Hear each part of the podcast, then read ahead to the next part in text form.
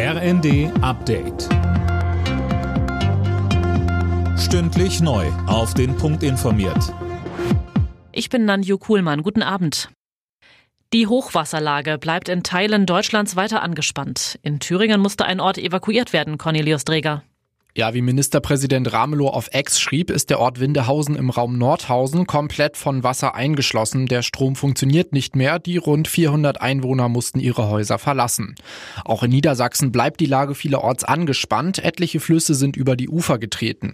Dauerregen und Tauwetter sorgen auch in NRW, Rheinland-Pfalz, Hessen und Sachsen für Probleme. Auf der ICE-Strecke Hannover-Magdeburg sorgen außerdem unterspülte Gleise für Probleme und Verspätungen.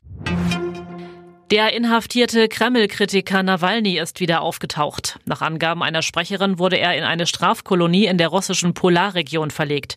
Seit drei Wochen hatten Nawalnys Unterstützer nichts mehr von ihm gehört.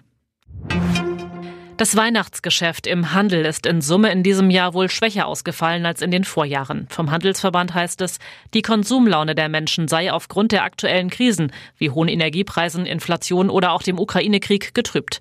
Stefan Gent vom HDE sagte uns, wir sehen gerade in Bezug auf die Vorjahre, dass wir leider von einem echten Minus ausgehen müssen. Nur jedes sechste Unternehmen blickt momentan zufrieden auf die vergangenen Wochen zurück. Es gibt natürlich auch viele Geldgeschenke und Gutscheine, die unter dem Weihnachtsbaum landen, sodass wir natürlich so die Schlussabrechnung erst im Januar machen können. Papst Franziskus hat in seiner Weihnachtsbotschaft dazu aufgerufen, Kriege weltweit zu beenden. Er sprach vor tausenden Gläubigen auf dem Petersplatz in Rom konkret Syrien, die Ukraine sowie den Nahostkonflikt an.